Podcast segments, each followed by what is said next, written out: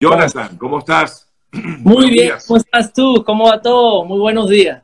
Igualmente, hermano. Bueno, a Jonathan lo conocemos mucho por su, por su trabajo en redes y porque es muy, em, pues tiene una manera muy particular, lo conocen como el gringo venezolano o de gringo venezolano, pero en esta oportunidad, eh, Jonathan, eh, hablando con Jonathan, pues eh, me di cuenta de que Jonathan maneja eh, un tema bien, bien, bien particular y es justamente cómo, eh, pues, presentarse ante un eh, trabajo, no solamente una entrevista de trabajo, Jonathan, que creo que es importante siempre la, una entrevista de trabajo, sino cómo prepararte para ello, Jonathan.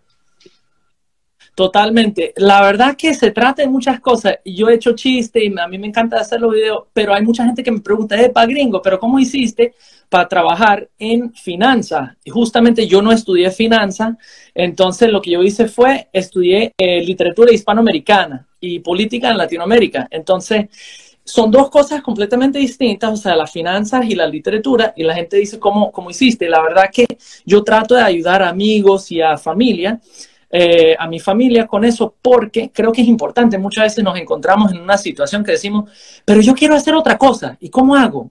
Y mucha gente cree, ah, no, necesito cierto título, cosas difíciles que requieren mucho tiempo, y no es así.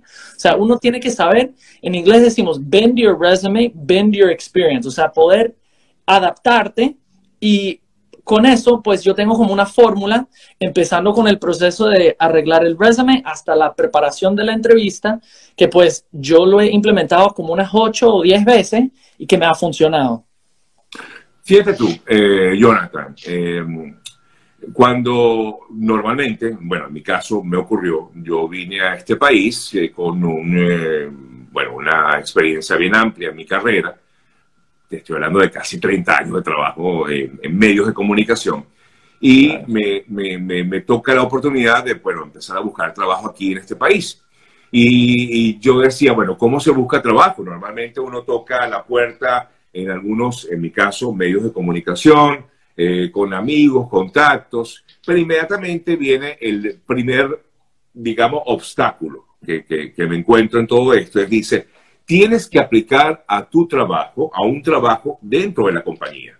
¿Y cómo se aplica un trabajo en la compañía? Porque uno piensa que es que tú llevas el currículum a recursos humanos eh, y, ya. No, tienes que aplicar a un trabajo. ¿Y qué me tocó? Bueno, entrar en Google, averiguar cómo aplico un trabajo en Estados Unidos. Y entonces cuando veo que cada, por ejemplo, aquí en Estados Unidos, pongo mi ejemplo para que eh, eh, Jonathan pueda hablar un poco más sobre esto, pero eh, yo vi, bueno, ahí, eh, eh, digamos, las cadenas importantes, CNN, Univisión, Telemundo, NBC, qué sé yo, dicen, bueno, aquí hay una página donde tú aplicas por los trabajos que ellos están ofreciendo. ¿Cómo es eso, Jonathan? ¿Cómo, ¿Cómo, se hace para entender un poco más esta, esta metodología que utiliza Estados Unidos? Sí, Conchale, es justamente difícil por eso, porque uno se siente es como, no sé si censurado, pero como cegado, que uno no entiende el proceso y además que hay millones de, candidatos para una posición, uno dice, pero ¿cómo sobresalto? ¿Cómo, cómo luzco? ¿Cómo, ¿Cómo puedo sobresalir en esta situación? Porque todo es por internet hoy en día. Yo también soy de la vieja escuela, así, a mí me gustaba ir a aplicar a los trabajos en persona cuando yo tenía 20, 22 años, yo conseguía trabajos así. Eso no es así hoy en día. Entonces hay que tener como algún tipo de, método, de, truco para poder ganar al sistema y tener mayor posibilidad de, entrar. Y eso es, hay diferentes maneras. Pero empezando por lo, lo más básico, uno tiene que entender que es un numbers game, decimos en inglés. Es una cuestión de estadísticas. Si tú aplicas siguiendo estas reglas y esta fórmula que, ya he preparado, o sea, tú puedes conseguir un trabajo sí o sí. Es cuestión de tiempo. Yo diría en menos de dos meses. O sea, en mi opinión, en, mi caso, me ha pasado que yo consigo trabajos nuevos en menos de dos meses.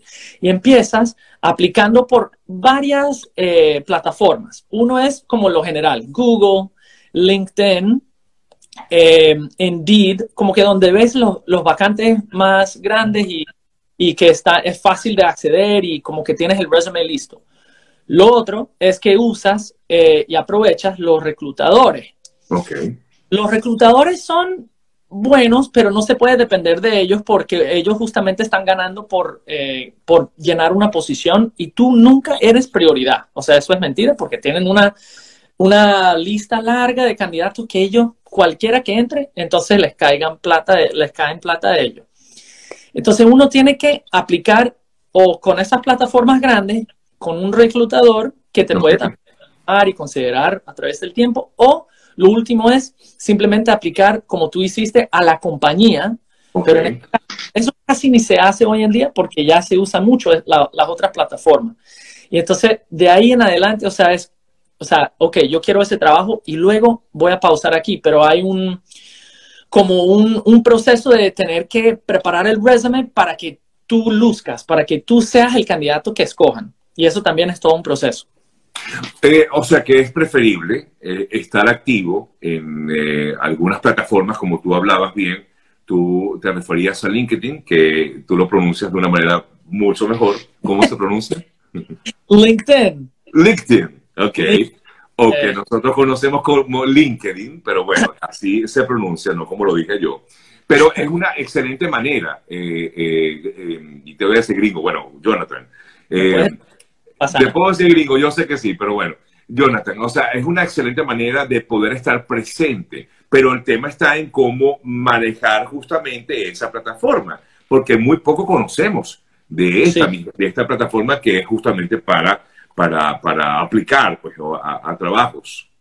Totalmente. Entonces, de ahí lo que vas a hacer, tienes que hacer un par de cositas de tareas. O sea, aquí en tu tiempo tú vas a mirar, digamos que, por ejemplo, en mi caso, voy a explicar mi caso, que es lo que más conozco, pero lo he hecho para otras personas también, que, por ejemplo, no eran mecánicos y los tenía que ayudar a ser mecánicos. Hice lo mismo para ellos. Tú vas a investigar qué es lo que hace esa, esa posición, qué es lo que dice, vas a googlear, vas a decir resume de analista financiero y luego van a salir, pero una cantidad de resumes, vas a ir a imágenes porque ya hay gente con nombre y todo, con todo, todas las descripciones, vas a decir, ah, ok, así se habla de esto.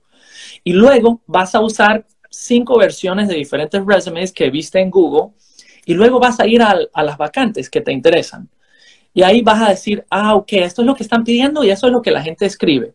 Y vas a hacer una, una fusión de lo que están buscando de la compañía y la posición que, quieres con lo que la gente dice, para que tu lenguaje tus verbos, tus logros se eh, parezcan. Ahora, mucha gente dice, no, pero no tengo experiencia. Pero ahí es cuando tú dices, por ejemplo, en mi caso, yo no había trabajado nunca en finanzas, pero sí había trabajado en Excel. Entonces yo podía decir, ah, no, yo he hecho algún tipo de modelo en Excel. Y ahí como que lo dejo ahí un poquito ambiguo, pero diciendo, logré hacer tal cosa. Y como que eh, aprovechas de lo que sí has hecho, que se puede eh, moldear. Y siempre hay, o sea, siempre hay, Sergio, así es el mundo. O sea, si tú trabajaste, por ejemplo, en los medios de comunicación, también puedes trabajar en otros eh, ambientes de televisión, de documentales. O sea, tú tienes también un don y como una apertura a ese mundo, no solamente quizás a noticias. Entonces, todos tenemos ese tipo de cosas, de herramientas, de experiencias que podemos aprovechar. Y eso es lo que tienes que, en todo caso, presentar en tu, en tu resumen, en tu currículum, es lo que tienes que presentar, las expectativas que tienes o adaptar el currículum, que yo siempre me he hecho esta pregunta, al trabajo al que vas a aplicar. ¿Es así? ajá, sí, completamente. Lo que uno quiere hacer eh, no es la expectativa, no es lo que no has hecho, es lo que has hecho que sirva. Ok. Ajá, lo que has hecho que sirva, que siempre hay. O sea, la gente piensa que no, pero yo entonces cuando ayuda a familiares o amigos, digo, ajá, pero cuéntame qué has hecho. Y yo, ah, ok, tú trabajaste en equipo con tres personas, eh, recibiendo ayudas y, inputs, decimos, entregas de esas personas. Entonces, claro, tú eres manager de proyecto. Bueno, eso aplica para, o sea, uno puede modificar, es saber eh, manejar la narrativa. Todo en la vida es la narrativa y todo en la vida es sales and marketing, ventas y mercadeo. O sea, todo es como tú te vendes. O sea, mira, yo siempre menciono a Cardi B. Cardi B que creo que baila Uy, se nos fue allí la señal eh, con eh, Jonathan, conversamos, amigas, amigos. Ah, se nos fue un, un poquito la señal ahí. ¿Me decías algo de Cardi B? Yo sí. Uy. Ajá, vamos a ver si nos agarra aquí. Ahí. Listo, listo, listo. ¿Seguimos? Bueno, sí, con Cardi B. Me hablabas de Cardi B. Ajá, pauso ahí, pauso ahí. Yo siempre digo que Cardi B es un tremendo ejemplo porque ella realmente lo que hizo fue venderse a sí misma. Y así mucha gente, ¿no? En el mundo en general, o sea, uno tiene que creerlo y por eso no te pares si te dicen que no 80 veces. Yo apliqué a 100 trabajos en la Florida antes de conseguir eh, cuatro entrevistas, tres ofertas y luego escogí el trabajo que fue como mi apertura al mundo de finanzas aquí en Miami para vivir con Lola, de hecho, en este momento, para poder mudarme. Claro, claro. Eh, sí, eh, lo importante es cómo te vendes, en todo caso. Es, digamos, una de las recomendaciones que, que creo que tú haces, es saber venderte